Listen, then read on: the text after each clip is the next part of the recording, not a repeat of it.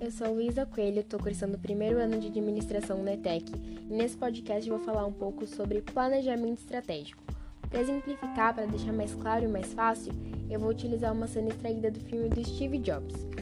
Bom, a cena que eu escolhi ela se dá mais ou menos no meio do filme e ela começa já com Steve Jobs falando: tem que ser intuitivo, tem que ser pré-cognitivo.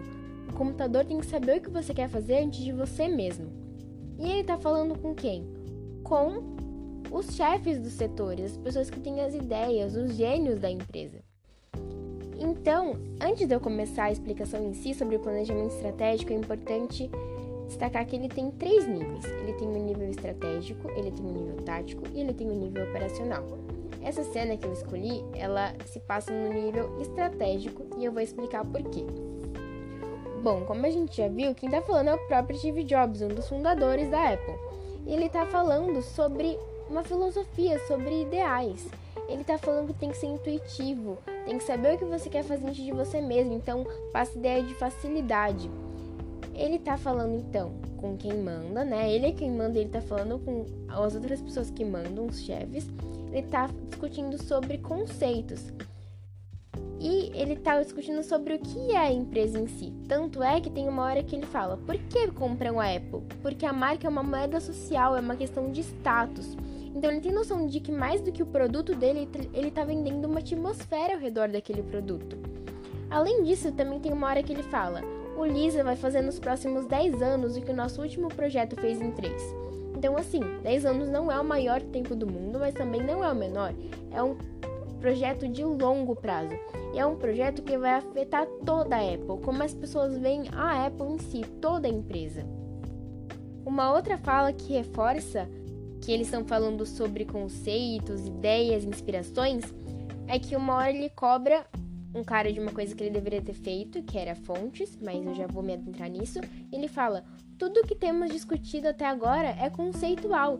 E realmente eles estavam discutindo conceitos, o que a empresa quer passar, quais são os ideais da empresa, missão, visão, esse tipo de coisa. E o Steve Jobs ele tá tão focado nisso de filosofia da empresa que ele demite esse cara por não tá tão adepto, não abraçar tanto a filosofia da empresa. E esse cara né, se defende com essa frase que eu já falei: tudo que temos discutido é conceitual. E o que, que esse cara fez de errado para ele ter sido demitido? Eles estavam querendo criar um programador de textos, só que ninguém fez a fonte. Então, como é que vai ter um programador de textos sem fonte? Então agora eu vou retomar para vocês. O que, que faz parte do planejamento estratégico? O nível estratégico, o nível tático e o nível operacional. Beleza, o que, que deveria ter acontecido? Uma vez que o nível estratégico ele teve essas ideias, ele teve essas inspirações a longo prazo, isso tudo deveria ter descido um nível, deveria ter descido para o nível do meio da pirâmide, que é o nível tático. Esse nível tático, ele vai decompor esse plano maior, ele vai decompor essas ideias. Ele vai pensar no que cada setor vai poder fazer para atingir esse plano maior. Ele vai decompor esses objetivos. Então ele vai pensar o que, ele precisa fazer para isso.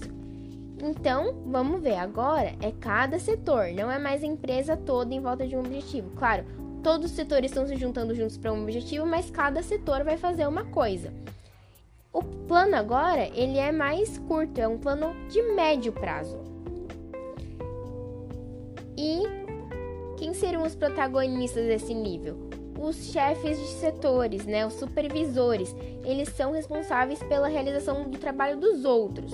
E quem seriam esses outros? Agora vamos descer mais um nível, para a base da pirâmide. Esses outros seriam o nível operacional, que vai ser quem vai realmente fazer as coisas. Então, beleza, eu tenho um objetivo maior de 10 anos. E daí eu vou ter médio prazos no, no nível tático, de sei lá, é, um ano. O que, que eu vou fazer nesse um ano para o meu plano de 10 anos? Nesse plano de um ano, no meu nível operacional, o que, que eu vou poder fazer em cada semana? Qual vai ser a minha rotina de cada dia para que o meu plano de um ano seja cumprido e para que esse plano de um ano possa cumprir o plano de 10 anos? Entende? Então, as ideias elas vão se decompondo e elas vão descendo níveis. E uma vez que o nível operacional vai cumprindo seus dias, esses dias vai se tornar anos, esses anos vão se tornar 10 anos. E, no, e finalmente vai voltar para o plano inicial lá do topo da pirâmide. E se essa decomposição, essa delegação de tarefas, esse o que, quando, como for feito da maneira correta, um programador de textos não vai ficar sem fontes. Então, resumindo, o planejamento não é um ato isolado. Ele não é uma coisa que a pessoa vai fazer aqui ou ali. Ele é essa decomposição, essa interação entre todos esses níveis, essas etapas da empresa que vão fazer com que o objetivo maior seja alcançado.